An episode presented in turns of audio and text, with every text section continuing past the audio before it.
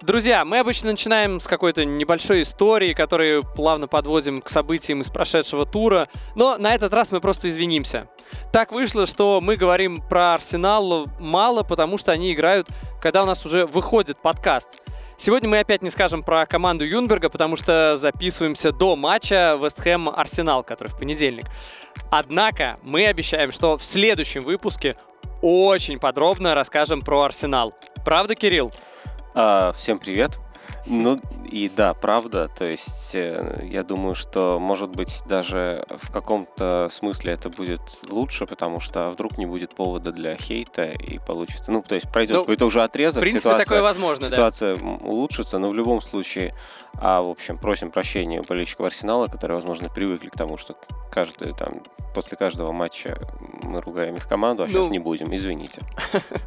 Более того, мы на этот раз вообще выходим в воскресенье, потому что я во время матча Лестера, например, уже буду в самолете, лечу с «Зенитом» в Португалию на матч с Бенфикой, но в дальнейшем мы будем продолжать записываться по понедельникам и выкладывать подкаст ближе к ночи понедельника, как мы это старались делать всегда.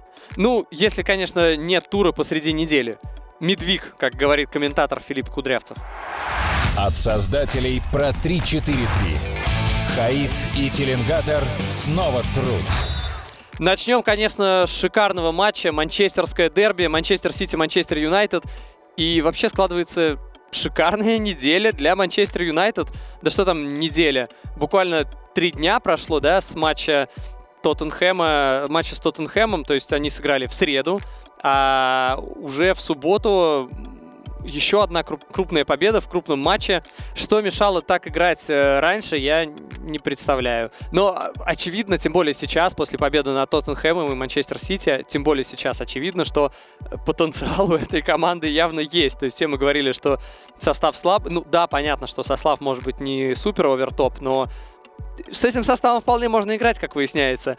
Э, если так играют с топ-клубами, то ну, должны и с другими командами играть стабильнее, с командами поменьше. Почему этого не происходит? А, я думаю, что ну, никому они ничего не должны. Это в том смысле, ну, на самом деле, нет. Тут есть как раз закономерность, а, почему Юнайтед хорошо играет с топ-клубами и плохо с аутсайдерами.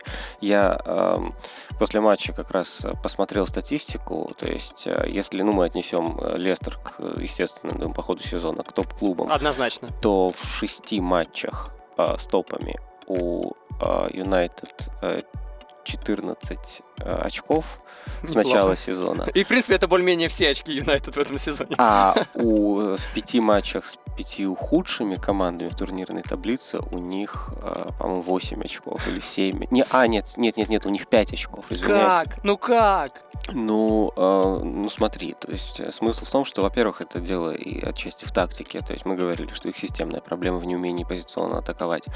А многие большие клубы прекрасно маскируют э, проблемы с позиционной атакой игрой при стандартах. То есть ты, когда создаешь давление, ты все равно получаешь какое-то количество там угловых, э, штрафных там на флангах с опасной зоны, и ты забиваешь после этого. Юнайтед а после этого а, практически не забивает. У них три гола после стандартов. Ну, там, для сравнения, у Сити 6, это не считая пенальти статистика, у Сити 6, у Ливерпуля 8. То есть 3 это все-таки прям мало. Вот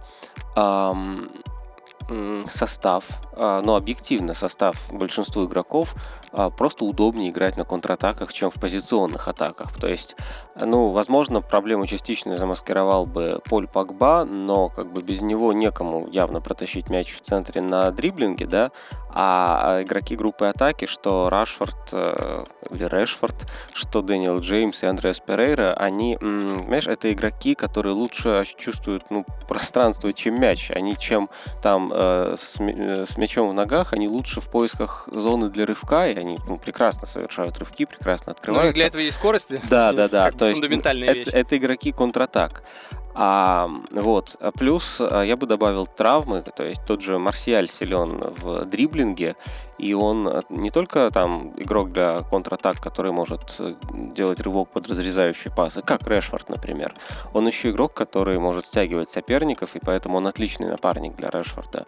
В том смысле, что он... Он и может сам, и может создать пространство. Эффективнее, да. Рывки Решфорда эффективнее, когда, когда Марсиаль на поле но он э, провел э, половину игровых минут вообще в АПЛ, то есть там 700 с лишним из 1400 с лишним, то есть половину как бы всего, всего времени играют без него.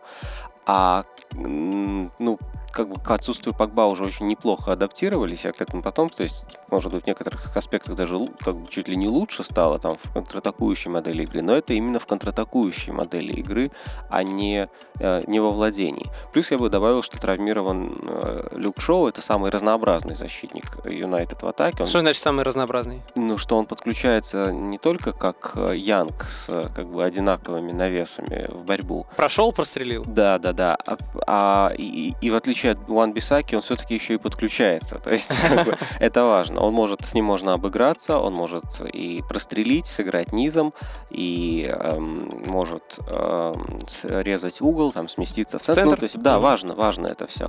Поэтому э, Поэтому ну, как бы полно объективных причин, почему Юнайтед должен играть лучше от обороны.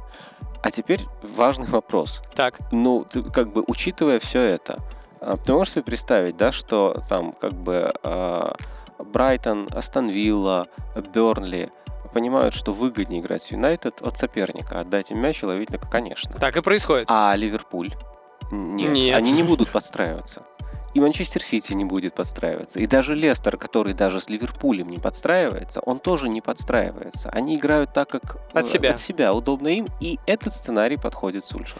В это тяжело поверить, но Сульшер впервые выиграл у Сити. И я говорю не про тренерскую карьеру, а в тренерской карьере он всего второй раз встречался с Сити. Я говорю про, вообще про всю карьеру э, Сульшера, когда он играл, выходил на поле, он провел 4 матча как футболист, и ни разу не выиграл. А теперь выиграл впервые и вообще, мне кажется, гарантировал себе, что до Нового года не будет отставки. Ну и вообще, мне кажется, в целом дал такой мощный заряд команде. Вот только вдумайтесь, Сульшер обыграл и Муриньо, и Гвардиолу. Муриньо и Гвардиолу, которые имеют, ну, как бы составы посильнее, наверное, да? Вообще, все время как-то казалось, что Пакба ключевой игрок Сульшера. Он вообще ключевой игрок был для Манчестер Юнайтед, вроде бы в разные этапы, но для, Сульш... для Сульшера тем более ключевой игрок. А тут как бы и без него вроде все в порядке или даже лучше. Ну, в некотором смысле лучше, действительно. А, но, опять же, сугубо в рамках вот контратакующей модели, то есть аутсайдерами без человека, который может как бы решать все-таки не получается, и там или проходить центр поля просто индивидуально. А, а почему лучше, а, эм, на мой взгляд, это как вот это как раз э, работа Сульшера. То есть он а, с этим странным составом, который ну, послабее, наверное, чем у Сити, он сделал очень важную вещь, сбалансировал, как бы разбил, разбил команду на связки. Получается, что, ну, то есть он, он все-таки, допустим, вот он создал связку в центре поля из Мактомина и Фреда, которые используют сильные качества обоих и маскируют слабые качества обоих. Ну, то есть Фред, например, стал играть чуть ли не как в Шахтере. Он в это хорошо не играл, в принципе, после А трансфера. что имеешь в виду как в Шахтере? А тут, ну смотри, если э, как бы с Пакба на поле ему приходилось все время страховать, то теперь его страхуют, и он отвечает за меньший участок поля, потому что он не отвлекается еще и на Пакба. И в итоге он, э, ну, просто намного... Больше созидает? Он, во-первых, намного, да, больше играет э, в пас, э, в, в смысле какого-то обострения, продвижения мяча. А во-вторых, э, понимаешь, задача у него стала, может быть, как бы, она требует меньшего количества сложных решений, когда он разрывается между двумя игроками. Ему проще работать ногами просто сейчас. Ему не нужно как бы столько вот думать насчет, как бы, вот, допустим, когда отвечаешь за двух игроков за весь центр поля.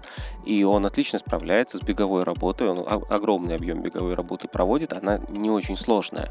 С Пакба было бы сложнее. А тут, э, ну, как бы, а, умница Мактомин, ну, это объективная история. То есть он как бы как раз подстрахует, он принимает сложные решения, успевает подчищать там на своем полуфланге и чуть ли и на фланге, и чуть ли не сместиться в, там, в противоположный фланг это, это именно связка. Ну, собственно, это как с Магуайром и Линделёфом, которые тоже образовали связку, в которой Линделёв перестал ошибаться, потому что ему нужно принимать меньше сложных решений, потому что рядом есть Магуайр, который а, лидер обороны, уже он управляет обороной, как бы и Ван Бисакой, и Линделёфом. Соответственно, то есть это работа Сульшера. Так, надо сказать, конечно, потому что сейчас это во всех новостных сводках, про расизм на матче Манчестер Сити-Манчестер Юнайтед.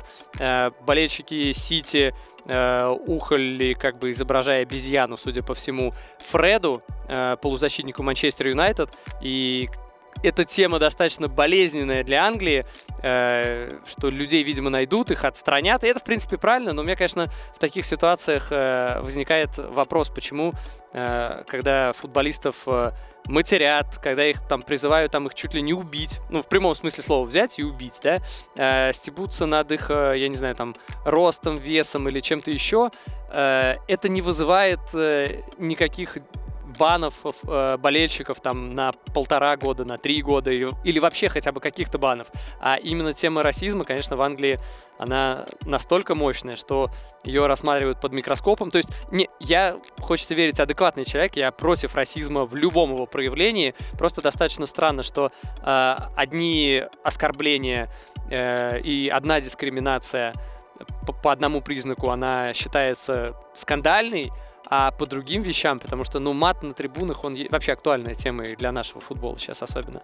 Э, он как бы не является таким, на что обращают внимание. Ну, во-первых, а представляешь, как, какой будет парадокс, когда выяснится, что ухали-то они Мактомины, а не Фреду, они просто играют рядом, можно перепутать.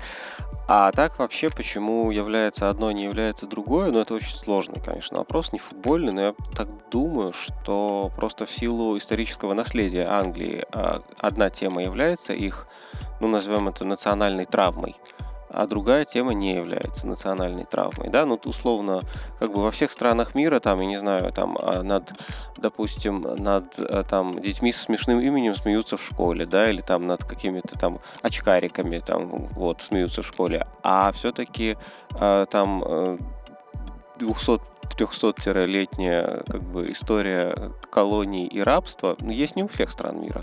Это... Ну да, Россия не колонизировала и не использовала африканцев. У нас поэтому не совершенно их. другое отношение к расизму. То есть мы э, как бы весело смеемся и дискриминируем черных, так же, как мы дискриминируем хромых, худых и так далее. Тупых. То есть, да, когда все, все что угодно. Как бы вот в, в Англии это, конечно, табу именно потому, что они как бы тупых, хромых и так кривых дискриминировали не так, как черных. Это, ну, мне кажется, можно понять эту ну, национальную травму, труднее понять, почему пытаются навязать всему миру. Ну, потому что по одним правилам должны выступать все команды в Лиге Чемпионов, условно, да, и в Еврокубках. И поэтому УЕФА придерживается одних, как бы, в этом смысле... ценностей, да, да и да. мы должны, типа, под, ну, как бы, и мы должны подстраиваться. В да? этом, я не знаю, как мы, но, допустим, в этом смысле, как бы, вот, э, больше всего радуют, э, в плохом смысле, итальянцы, которые, у которых и нехорошая история с колонизацией Африки есть, ну, там, в частности, в Эфиопии, там, еще в паре мест, и которые просто как бы весело делают невинные глаза, говорят, а что, расизм нельзя, да? Это что, что-то плохое? Да ладно. Сейчас, конечно, вот эта мощная история с Карьера де ла Спорт. Да, с Карьера де то есть, которая действительно показывает, э, то есть, вот,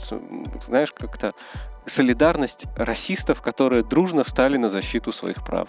Защитим права расистов, друзья. О, боже мой. Абсурд, да, вот странная история. Ладно, ладно, у нас все-таки передача немножко про футбол. Давай еще все-таки немножко про футбол относительно, относительно манчестерского дерби. Мы очень много говорим про Манчестер Юнайтед, контратаки, состав для под контратаки. Супер, замечательно. Еще какие-то вещи, другие какие-то детали подметил? Ну, были, собственно, детали. То есть, во-первых, э, очень грамотно выжимали игроков Манчестер Сити на фланг. Приходилось Дебрёйне, ну, Дебрёйне постоянно смещается в бровку, но приходилось и Давиду Сильве постоянно смещаться на левый фланг почти в бровку. И все это приводило к тому, что а, вот в центре, в центральной зоне у Сити а, была огромная дыра, и в середине одинокий значит, Родри, как, как, как рыбка в аквариуме, знаешь, одинокая, которая... И я что, должен это все закрывать?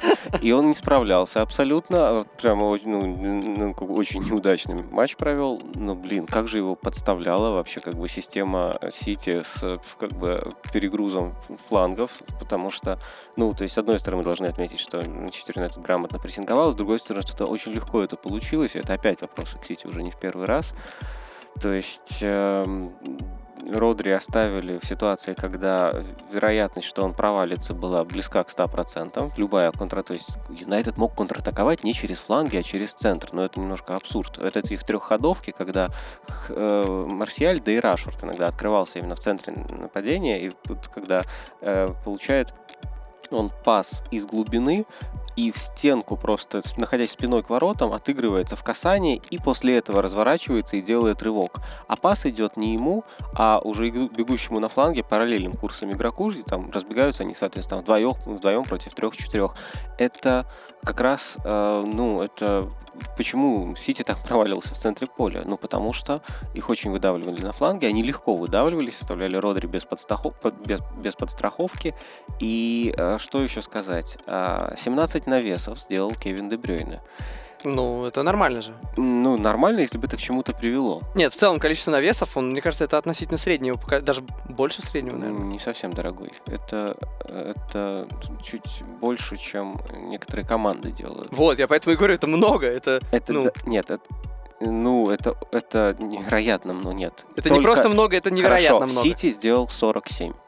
Из них 17 Дебрёйна. Да, Сити сделал 47, просто чтобы ты понимал, а, Ливерпуль делает за матч в два раза меньше. То есть, нет, это очень много. Это угу. ненормально много, особенно если учесть, что ничего с этих навесов не получалось. И, пользуясь случаем, я бы хотел передать привет э, Габриэлу Жезусу. а, нет, это действительно это важно. То есть мы с тобой обсуждали вот как бы в прошлом туре, вот слушай, а вот он же забил. Он, он в порядке я, Да, он в порядке. В общем, это прекрасно. Посмотри, вот у нас три, три матча подряд есть. Первым. Значит, Жезус он... супер проваливается. Э, просто, Жезус просто... проваль, да. Второй. Он забивает гениальный гол и еще один. В третьем, у него особо нет выдающихся моментов. У него есть один убийственный момент, когда там одна из передач Дебрёйна а, а, из 17, господи, а, под, попадает ему идеально в голову, значит, в 8 метрах от ворот, он абсолютно один по центру, и он не забивает. И а, ты понимаешь, выбирая между двумя форвардами, один у которого бывают гениальные моменты, и другой, который просто стабильно забивает свое, это не вопрос приоритетов или симпатий личных. Это вопрос существования суперклуба. Суперклуб ну, должен иметь того форварда, который забивает свое, а не того, у которого бывают гениальные моменты. Потому что суперклуб существует как бы в плане, не в состоянии ярких матчей. Вот Манчестер Юнайтед понравился, но мы не, не можем назвать их суперклубом никак, потому что у них есть яркие моменты, и у них есть все-таки серая действительность. Манчестер Серая Сити... дистанция у них да, есть. Да, отлично. Манчестер Сити — это команда, которая должна каждый раз побеждать, или у нее проблемы. Вот Джезус показывает, что ты должен забивать просто свои моменты, тем более, когда их мало. Ну, вот так. Англия. Здесь родился футбол. Ну и Фил Джонс тоже. Эвертон, Челси. И вот здесь мы внезапно начнем не с Челси, как стоп-клуба, а именно с Эвертона. Поскольку после мерсисайдского дерби уволили тренера Эвертона Марку Силу, и вместо него был назначен э, человек, который долго находился в системе Эвертона. Он, во-первых, 11 сезонов э, провел э, в Эвертоне, в 11 сезонах играл за Эвертон. А потом, вот последние 5 лет, он ходил в тренерский штаб Эвертона при пяти разных тренерах. То есть, ну, как бы такой человек Эвертон. У него даже татуировка Эвертона есть на теле. Э, зовут его Данкан Фергюсон. Э, человек достаточно бешеный мужик. Достаточно сказать, что он посидел в тюрьме недолго, три месяца. Э, он каким-то абсолютно безбашенным характером обладает. Он э, ввязывался, по-моему, в четыре драки, рукоприкладство у него было. Он и в барах дрался, и с таксистами дрался. Э, причем я, насколько понимаю, и то, и другое по несколько раз. Э, но, правда, в тюрьму он попал после футбольного эпизода. Он во время матча, уже, по-моему, после свистка головой ударил по голове э, соперника. Судья этого, правда, даже не заметил. И, в общем, за это он получил три месяца. Ну, вообще, достаточно сказать, что после этого он еще продолжил карьеру в Англии э, и стал рекордсменом АПЛ по количеству удалений. 8 удалений в АПЛ нет, боль... точнее, 8 удалений есть еще у нескольких человек, но больше 8 удалений нет ни у кого. Э, ну, то есть, в принципе, достаточно, достаточно исчерпывающая, какое сложное слово, исчерпывающая картинка в отношении этого тренера. Э, и тут представляете себе этот э, мужик, такой вот э, такой с топором, такой деревенский парень, он целует болбоев, это выглядит достаточно... Причем он махина, он когда выпускает футболистов на замену, достаточно забавно выглядит, когда они ему там по грудь такие. Просто, ну, реально махина мужик. И после голов Эвертона он целовал болбоев, обнимал болбоев, целовал, по-моему, только одного. Причем э, разных болбоев. И, в общем, это уже стало таким своеобразным мемом, и его после матча в интервью спрашивали, что про эмоции, как он обнимал не только футболистов. Футболисты, кстати, показательно, что э, после третьего гола побежали именно к тренеру. То есть, ну, как будто э, они не хотят его отставки, потому что пока э, Данкан Фергюсон является временно исполняющим обязанности главного тренера. И даже после матча он сам сказал, что э, не только что он готов расцеловать всех болбоев и весь стадион, но он сказал, что нужно быть реалистами. Наверное, ну, с большой вероятностью придет новый главный тренер, что руководство его ищет. Но вообще после такого матча, после того, как футболисты в интервью говорили, что они бьются за тренера, ну, то есть часто футболисты это говорят, некоторые на автомате, но здесь показалось, что это было искренне. Как и искренне он заводил трибуны после матча. И здесь вообще показательный момент, как сразу после финального свистка, он, конечно, первое, что сделал, э, обнялся с э, Лэмпардом, но потом он моментально повернулся в сторону вип-сектора, и владелец команды показал им, поаплодировал ему и показал большой палец. Ну, честно, друзья, я, конечно, может, немножко подставляю, что пока у нас выйдет подкаст, э, человека могут уволить, э, точнее, могут просто назначить нового главного тренера, но я не представляю, как э, такого человека можно убирать, да, он тоже явно дает импульс команде, и убирать его, ну, ну, не знаю, ну, наверное, странно. Так, ладно, Кирилл, как тебе их матч с Челси? А, понравился, и, ну, смотри, если а, вообще лучше всего, на мой взгляд, об этом сказал э, очень в короткой фразе, просто выразив примерно все, что происходит, а Майкл Кейли, это британец, который ведет эм, аккаунт в Твиттере с э, продвинутой статистикой, с, э, он собирает XG с ударов опта, и он привел карту ударов и написал, описал это одной фразой. Забавно, как за одну тренировочную сессию Э, Данкан Фергюсон превратил Эвертон в классическую команду Эллардайса в хорошем смысле. Неплохо, но... И да... тут, ну, то есть мы, говорили, что а, вот, помнишь в прошлом туре, что вот не успел ничего сделать э, Юнберг в Арсенале, ну, то есть на самом деле как бы засуш... научить команду сушить можно действительно очень быстро, поэтому как бы это важно. Э, смотри, это все, конечно, здорово, но по Челси хотелось бы понять, что такое творится, потому что вроде бы играли супер, а сейчас одна победа в пяти матчах, и это кризис? Э, ну, не, нет, это не кризис. А что это? А, э, в, прошлом, в прошлом туре, когда играл Эвертон с Ливерпулем, проиграли 2-5, я их защищал, говорил, что просто им не везло всю игру, а играли не так плохо, и даже казалось, что где-то за тренера играли. Я закономерно огреб за это в комментариях от болельщиков Ливерпуля, но действительно, ну, как бы, мне казалось, что, ну, важно, собственно, пытаться быть объективным, то есть, как бы, не, не мерить все результатом. Учился одна победа в пяти матчах, но давай продолжим эту линию, не будем мерить верить результатам. У Челси кризиса я не вижу, потому что а, а, вообще кризис это когда, когда а, команда становится резко хуже в каком-то аспекте игры или в нескольких аспектах игры. А, ни в одном из этих поражений Челси мы не увидели деградации ни в одном из аспектов игры. Реализация моментов? Э, нет, мы увидели те же недостатки, которые у Челси есть, всегда они присущи, но они наслоились. Вот, например, в матче с э, Эвертоном. Это в меньшей степени, чем в матче с Вестхэмом, там прямо вот классический Челси. Но с матче, ну, в матче с Эвертоном тоже это было. Значит, что происходит, во-первых? А, во-первых, а, происходит связка Кристенсен-Зума. Э, что, вообще в чем, в, чем, в чем системная проблема Челси э, с, с текущей защитой? Э, что Кристенсен Зума, что Тамори Зума, хотя и в меньшей степени, но вот Кристенсен Зума прямо очень. А Челси очень компактно защищается, слишком компактно защищается. Все игроки очень стягиваются к мячу. Что происходит? Если у тебя атака развивается через фланг, и не в таком формате, что а, пробежался и навесил, а в таком формате, что там есть какой-то розыгрыш, а вся защита очень стягивается к этому флангу, к мячу. И у тебя получается, что крайний защитник, допустим, ну, там, правый, если атака развивается через левый фланг, он встает где-то в районе 11-метровой отметки и отвечает за трех игроков сразу. Это немножко абсурдная ситуация. И даже если там, допустим, к там, крайнему защитнику а, спустится м, опорник, а, и даже Вингер, то ситуация часто получается не в пользу Челси, потому что соперник, соответственно, либо контролирует подбор, имеет там преимущество, а, либо, если Вингер все-таки остается повыше, то может создать просто численное преимущество вот в центре штрафной. И с Эвертоном так и было.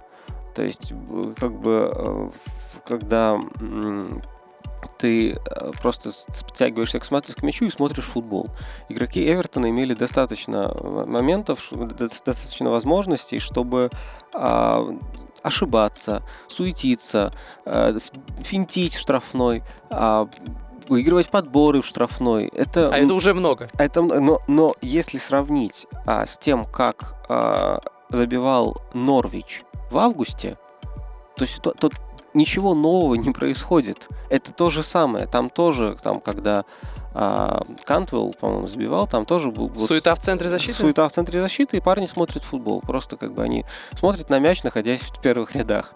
Это, э, не, ну, я почему привел тот же, э, именно тот пример, потому что тогда тоже играли Кристенсен Зума. То есть, ну, не хватает Тамори, человека, который может быть, а, слишком выходит там в атаку, подключается, но прямо, но прямо э, при этом он не смо... он очень активен, он лучше, он агрессивнее выбрасывается в отбор, ну, то есть он не просто будет наблюдать, как что происходит, он все время что-то делает. Будет он... зрителем, но активным. Да, он будет, да, он будет пытаться участвовать.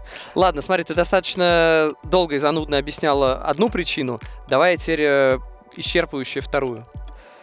Ну, проблемы с реализацией никуда не делись. Она остается так. нестабильной, потому что ты забиваешь неочевидно и не забиваешь очевидно, все как всегда. И в меньшей степени, чем в матче с Вестхэмом, но с Эвертоном Но все равно есть. Это наслоилось. Вот когда у тебя происходит и одно, и другое, то ты можешь ну, внезапно, да, сенсационно проиграть аутсайдеру. То есть э, я поэтому считаю, что кризиса нет, потому что, ну, такие наслоения, когда вот все твои недостатки системные выстреливают одновременно, это все-таки редкость. А команда все-таки молодая, тренер молодой, поэтому есть небольшое, ну, такое опасение, да, что э, под э, несколькими неудачными результатами игроки могут просто поплыть. И вот тогда может начаться кризис. Пока я не вижу никакого кризиса. Ну, посмотрим еще, что будет в следующем матче, да? Если будет еще и следующий матч, проблем, потому что в следующем матче они дома принимают Борнмут, да? Ну, должны что-то спокойно, надеюсь, выигрывать. Посмотрим. Вот важная история для Челси, про которую обязательно надо сказать, это трансферный бан. Перед матчем э, с Эвертоном, с Челси сняли трансферный бан, и стало понятно, что э, смогут заявлять игроков э, зимой. И в этом плане, ну, судя по этому матчу, есть ощущение, что, наверное, нужны центральные защитники. Но мы, конечно, не забываем о том, что э, есть информация о том, что в Челси может перейти нападающий ЦСКА Федор Чалов. Человек, который был э, фантастически близок к переходу в Кристал Пэлас, но его не отпустил в ЦСКА. После этого у Чалова ну, случился явный спад, допустим, сентябрь и октябрь Чалов провел значительно хуже, чем предыдущие месяцы в ЦСКА. Просто можно посмотреть по динамике его голов, по, по, по всем показателям. Он провел слабый, просто, ну, э, мы знаем, что Чалов очень-очень сильно хотел уехать в АПЛ, но его не, не отпустили, сочтя, что мало денег предложил Кристал Пэлас, по-моему, 15 миллионов, да?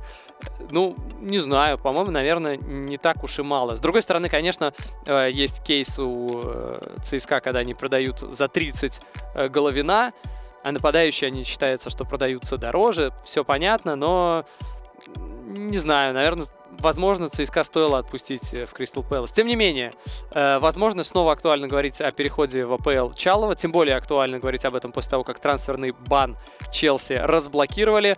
И забавно, я тут вот буквально на днях э, общался с Киржаковым, делали интервью, и он такой начал типа, ребят, всем советую, там, Миранчуки, Головин, там, Чалов, неважно, всем советую уезжать в Европу, пробоваться, да, ну, собственно, Киржаков сам человек, который пробовался в Севилье, у него там пошло, ну, неоднозначно, у него была там лютая конфер- э, конкуренция в нападении, но, тем не менее, да, что-то поиграл, где-то иногда и посидел, но, тем не менее, после этого человек советует всем пробоваться в лучших чемпионатах, в лучших лигах мира, э, в Европе, и говорит, прямо обязательно нужно ехать, не, сомневай, не сомневаюсь. И когда я говорю про Чалова, Челси, он такой, не-не-не-не-не, Чалову в Челси не нужно. Типа, тяжело для первого раза, нужно клуб попроще, что, э, ну, как бы понятно, тяжело, наверное, потянуть уровень. И, как выяснилось, собственно, Киржаков был тем человеком, который отговаривал, ну, по сути, отговаривал Ча- э, Головина ехать в Челси и сказал ему, езжай в Монако, езжай в Монако. То есть э, Киржаков э, знаком с э, руководством Монако, так получилось, что общие друзья их познакомили. И он написал Чалову, э, о, извиняюсь, Головину, он написал Головину, переезжай Монако, бери, э, выбирай Монако, это для тебя лучший вариант. Ну, так получилось, что у Монако, да, сейчас спад был, до сих пор большой спад, несмотря на последнюю победу. Э, так он не перешел в Челси. Хотя перейдет ли теперь, э, я, я вообще не знаю, насколько серьезно об этом можно говорить, насколько э, может быть э, Чалов конкурент Абрахаму. То есть, с одной стороны, Абрахам нормально так забивает, неплохо, много забивает. С другой стороны, Абрахам и много не забивает. И вот ты смотришь на него такой, блин, ну вот я опять не забил. То есть, сколько моментов он порит. Ну, то есть, наверное, это нормально, что он столько порит и при этом много забивает. Как вообще, на твой взгляд, это смешно говорить о том, что э, будет составлять конкуренцию Чалов э, Абрахаму, или вполне возможно? А, очень интересная информация про Головина. Нет, действительно интересная. То есть я в свое время, так, когда, ну, когда он переходил, тоже думал, только не в Челси, только не в Челси. Ты-то почему так думал? А, большая конкуренция, а, а в Монако было, ну, как бы прямо ощущение, что вот в такой полузащите он может стать лидером. Очень жалко потерянный год его один, ну, потому что год для футболиста это много. Но с другой стороны, вот новый сезон, Монако, ну, как бы играет средний, постепенно выкарабкивается из, да, как бы этого затяжного кризиса, и он действительно становится лидером полузащиты. И пусть потеряв год, но как бы, а неплохо быть лидером полузащиты в таком клубе, как Монако, который Да, может, согласен. Да. Но давай к Чалову, реально Чалову, ли ты, Челси? Сери... Ты, то есть тебя интересует, я просто, я просто уточняю. Да, давай. Навяжет ли он конкуренцию Абрахаму? Да. Ясно. Нет. Можем идти дальше. Нет. Ну ладно, ну смотри, значит, э, как Челси ситуация такая. Э, значит, во-первых, у Абрахама объективно нет дублера.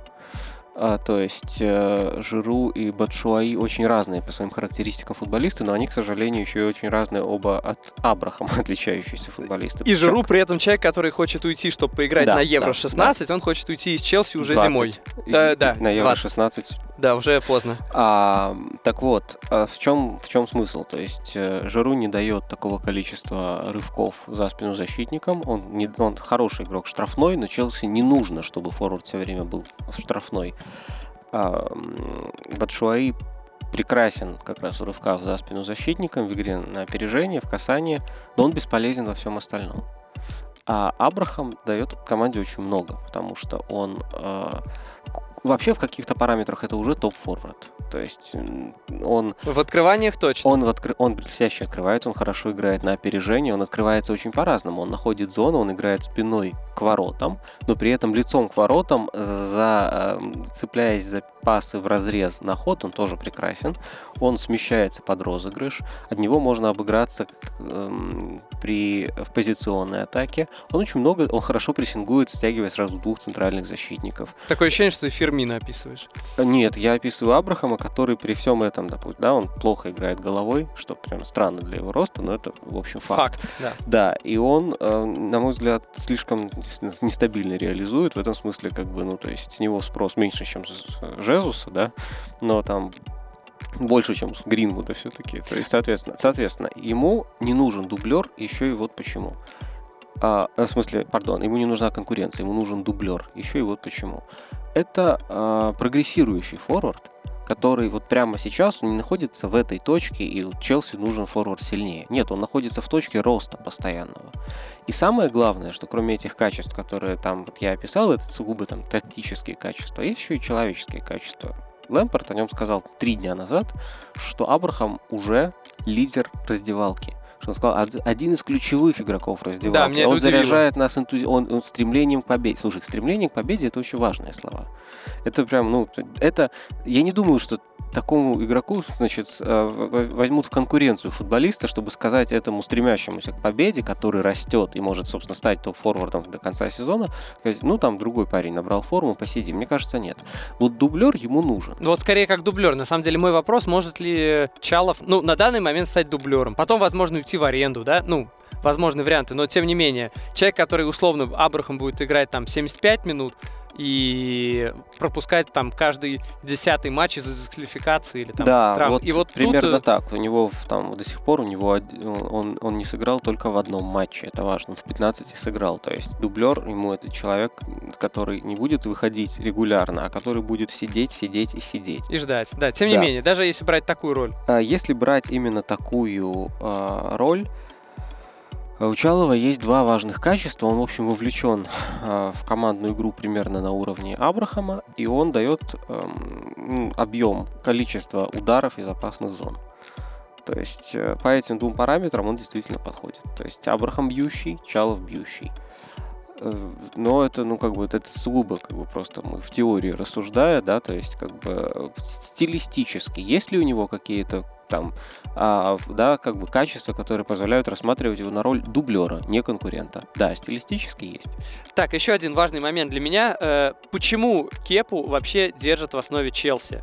Для меня это, ну, такая небольшая загадка. Может, у тебя есть объяснение, потому что ты видишь, да, человек здорово отдает голевые передачи, только не своим одноклубникам, а сопернику. И это как-то не очень хорошо. И потом еще явно бесится, машет э, кулаками.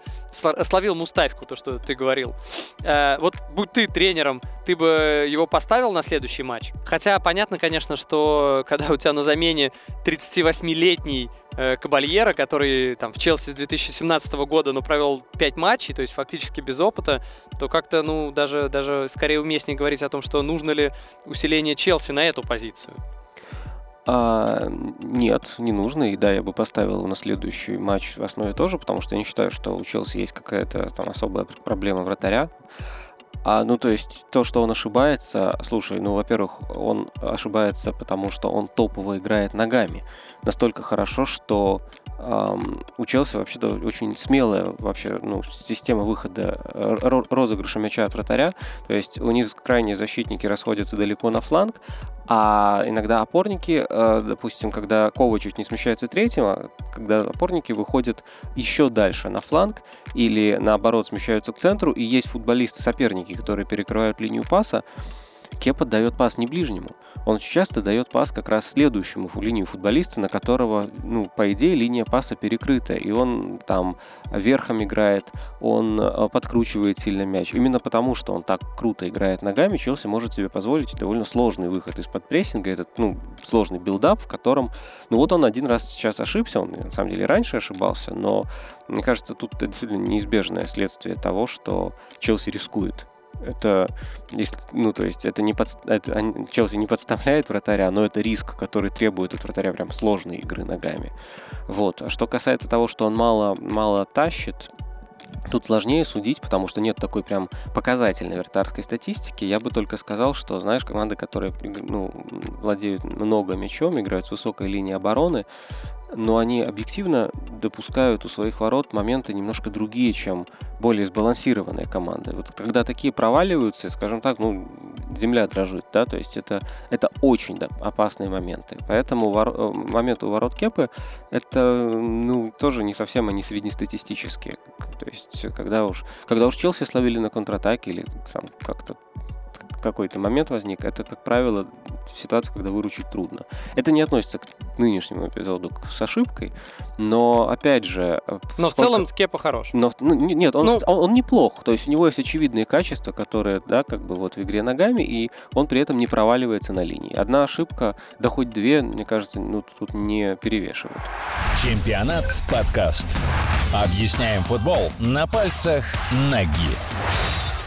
Бормут, Ливерпуль 0-3. Очередная победа Ливерпуля. Каждый новый матч без поражения Ливерпуля это рекорд вообще для истории клуба, для 127-летней истории клуба. Сейчас 33 матча без поражения. Но на самом деле это не то чтобы прям рекорд лиги, явно нет, потому что рекорд лиги это Арсенал 49 матчей без поражений. На втором месте Челси 40 матчей без поражений. Так что Ливерпуль еще есть к чему стремиться в этом плане.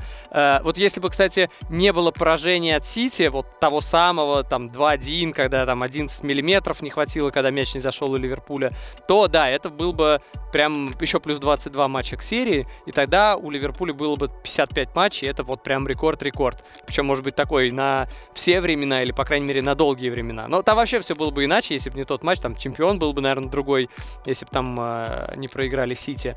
Э, но ладно, Ливерпуль. Вообще, конечно, здесь э, показательно, что команда вышла на матч с семью заменами по сравнению с прошлым туром. Это, ну, это необычно, это парадоксально, небольшая аномалия. Хотя на самом деле парадокса здесь нет, учитывая то, как много матчей, что по два матча в неделю. Здесь э, у Ливерпуля здесь скоро будет Boxing Day. Вообще, во-первых, понятно, что у них клубный чемпионат мира, то есть э, матчи не уменьшатся, да. А потом боксинг дей. И в этом плане принципиально важно было Клопу понять глубину состава, правильно? Да, я бы, на самом деле, меня максимально впечатлило э, то, как он, то, как показала себя глубина состава, потому что, ну, слушай, ну вот я там не особо, может быть, хвалил их в матче с Эвертоном, ну потому что там, понятно. Хотя меня удивляло, по созданным потому, моментам там было супер. По созданным, да, но как бы первые 70 минут, когда пока обе команды были в игре, в общем-то, ага. были шансы спастись, ну не суть. Но я имею в виду, что если брать именно качество игры, то с Бормутом я давно не видел, чтобы одна команда так контролировала другую, как Ливерпуль контролировал э, Бормут. И понятно, что ну, Бормут провалился, да, то есть, э, в принципе, не в этом, а вообще, то есть он там месяц уже проваливается, у них сплошная у них серия поражений, хотя вообще-то команда там как в начале сезона казалась чуть, чуть более интересной, но не суть, что э, ничего не создали. Ну, то есть вообще ничего не создали. Ливерпуль весь матч ничего не позволял создать. Это, ну, огромное достижение. И э, разгром это тоже крутое достижение. Но просто, ну, как бы разгромили Эвертон, но там казалось, что, ну, действительно как-то все на тоненького. Здесь просто пропасть какая-то. Это было спокойно. И это Салах, было, по сути, вторым составом. Вторым составом. Э, Салах, э, на мой взгляд, в паре моментов принимал неочевидные решения в свою пользу, а не в пользу партнеров, скажем так. Эгоист? Да, счет мог быть крупнее, хотя, ну слушай, пас пяткой, поэтому как бы да, вроде компенсирует, но, но, но, как бы, на мой взгляд, счет мог быть скорее крупнее даже. Вот, поэтому, ну, ты знаешь, запас прочности невероятный, и это производит, наверное, очень большое впечатление. Именно то, что ты вот, да, там решаешь какие-то задачи, там клубный чемпионат мира скоро, там еще другие футболисты выйдут, сейчас Гомес там справа поиграет и так далее. А ты просто контролируешь все. Вот 90 минут вообще нет ни момента, когда у соперника есть шанс вернуться в игру.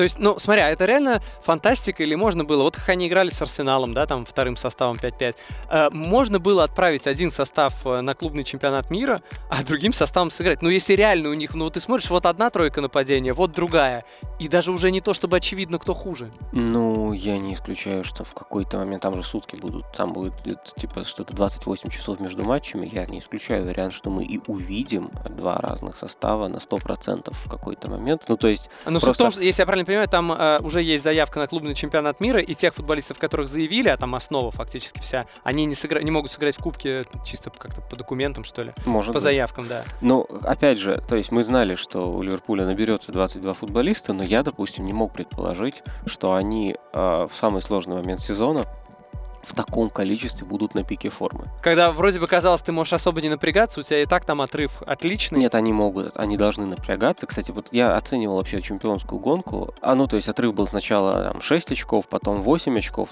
Все это абсолютно как бы отыгрываемо, потому что там очки можно потерять случайно там от одного рикошета, и снова 6 а это, ну, как бы на дистанции понятно, что это небольшая разница, тем более, когда есть очный матч а, впереди. Есть очный матч, да.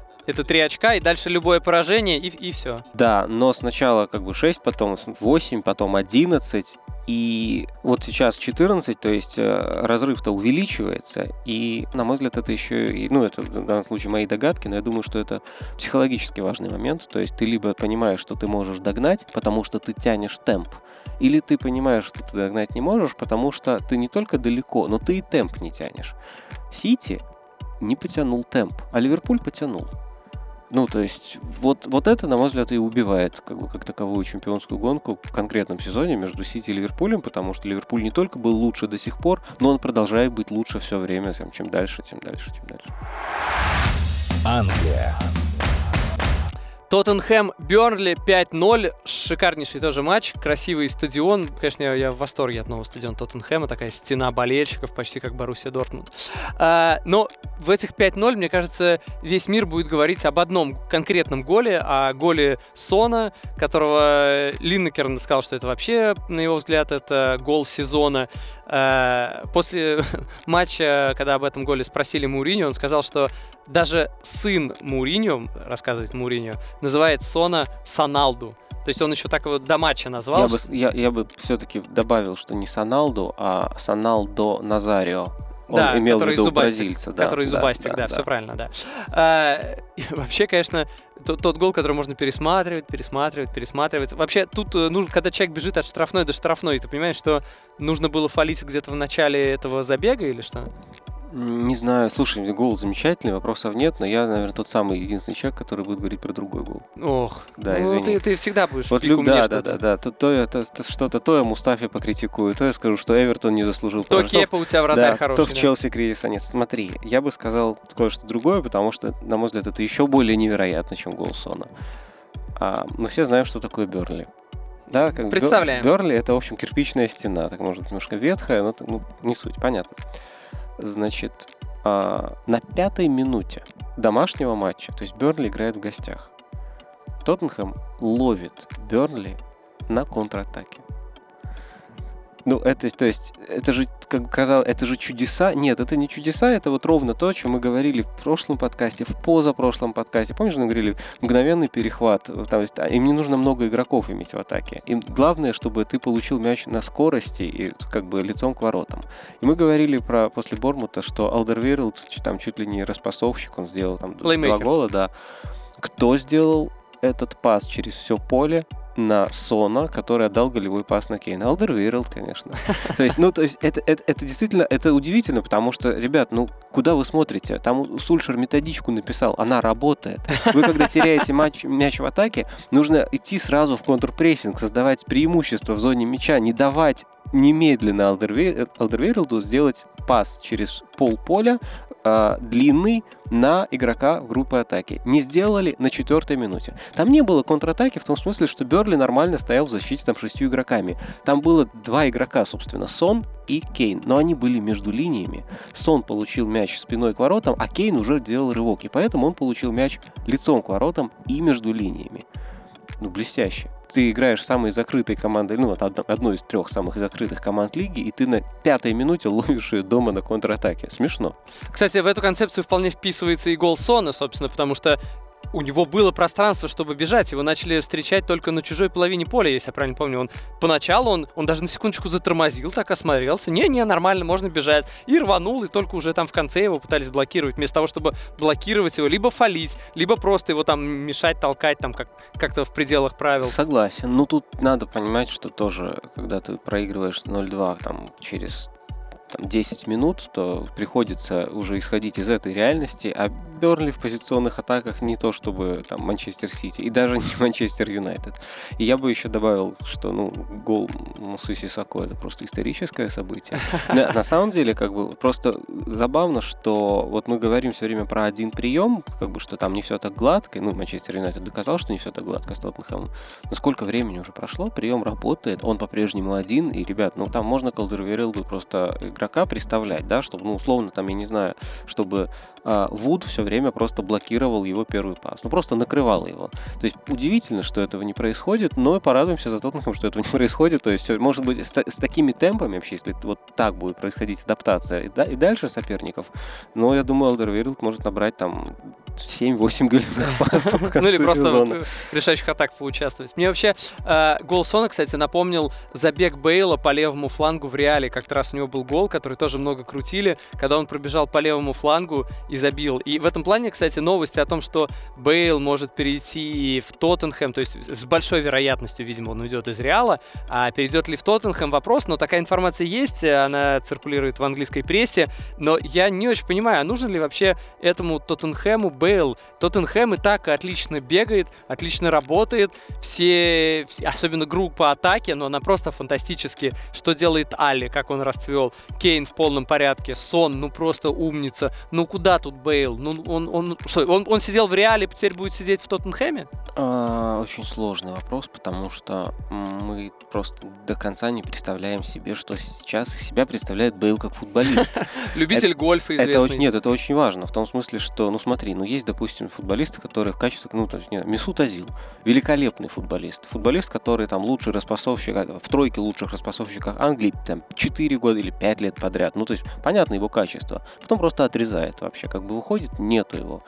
И, то есть, а Бейл, э, понятно, что он футболист, которому не составит там особого труда, там, Моуру вытеснить из состава, если он мотивирован, э, ну да, то есть, например, как, как а, как Рашфорд был э, мотивирован доказать Мауриньо, ну, то есть, да, ну, как бы, ну, это разовое, там, и вообще он на пике формы, там, месяц, допустим. Вот Бейл, если он будет мотивирован что-то доказать месяц, зачем он нужен? А если он мотивирован в принципе, то это футболист там, ну, мирового уровня, таких э, вингеров, там, в принципе, игроков атаки в мире, там, там, максимум десяток. Не знаю, то есть это очень сложный вопрос, потому что ну, Зависит от что... того, какой вообще Бейл, что он из себя представляет, на что он способен. Да, конечно, потому что, ну, как бы он быстрый, у него дриблинг, он хорош в силовой игре, у него прекрасный удар, он прекрасно играет головой, он техничный при этом, ну, то есть он же не, ну, не деревянный, ну, для своих габаритов и так далее. Так не, далее. ну просто, понимаешь... Но при этом, да, но при этом мы не знаем вообще, насколько он играет в футбол. Мне кажется, человек должен быть э, максимально мотивирован, потому что все уже над ним, по сути, смеются. Человек не играет, он э, ну, как бы, он реально объект для стеба. Он, ну, он же, наверное, не, заха- не хочет в 30 лет закончить карьеру, потому что он последнее время сидел, не играл. Он абсолютно вот, ну, просто исчез. И он понимает, что, ну вот, вот у него шанс переродиться. Если он не будет играть 30 лет, он может заканчивать карьеру уже сейчас. Ты знаешь, тут еще зависит много это от Мауриньо, который, в принципе, умеет реанимировать возрастных, как бы потерявших мотивацию игроков. Я бы сравнил с тем, ну, то есть как... Э, Пусть начнет с Эриксона тогда. Вот Эриксона готовы продать, то есть, видимо, там сразу все понятно. Не знаю, можно посмотреть, как Лукаку играют Конте. И тоже как бы вопрос, то есть болельщик Манчестер Юнайтед, вы по-прежнему считаете, что это абсолютно бесполезный игрок? И я думаю, что мы еще Санчеса увидим во второй половине сезона и так далее, и так далее. То есть у Маурини вообще есть слабость к возрастным футболистам, которых там как-то Э, не заладилось в суперклубе. Посмотрим. Мне это кажется не очень хорошей затеей, но просто учитывая тренерские качества Маурини и футбольные качества Бейла, назвать это прям провалом сложно. Это, ну, как бы, это слишком разная ситуация с разными исх- вариантами исхода. Просто я лично этого не хотел, потому что считаю, что, ну, все-таки есть вингеры, которые будут и, и не дороже, и могут больше дать команде. Вжух! И АПЛ можно смотреть с нормальными комментаторами. Друзья, спасибо всем, кто с нами. Следующий подкаст выйдет через неделю, поздно в понедельник. Подкаст, где про Арсенал, как мы уже сказали, будем говорить подробно. Ну и про Лестер тоже надо будет поговорить, потому что сегодня мы до него не добрались. Так что ставьте будильники, таймеры, выйдем по расписанию. Ну а если все-таки не хотите пропустить, э, нажимайте на колокольчик, подписывайтесь, ставьте лайки. А, кстати, подписывайтесь еще на нас, можно на Кирилла подписаться в Телеграме, его канал называется Диего Симеонович в Телеграме, а на меня можно подписаться в Твиттере, ну или в Инстаграме. А где Гришу можно найти по фамилии Теленгатор. И подписывайтесь на ОККО Спорт. Подписка на неделю стоит всего 1 рубль. И смотрите английский футбол вместе с нами. Всем пока. Всем пока и бог вам рефери.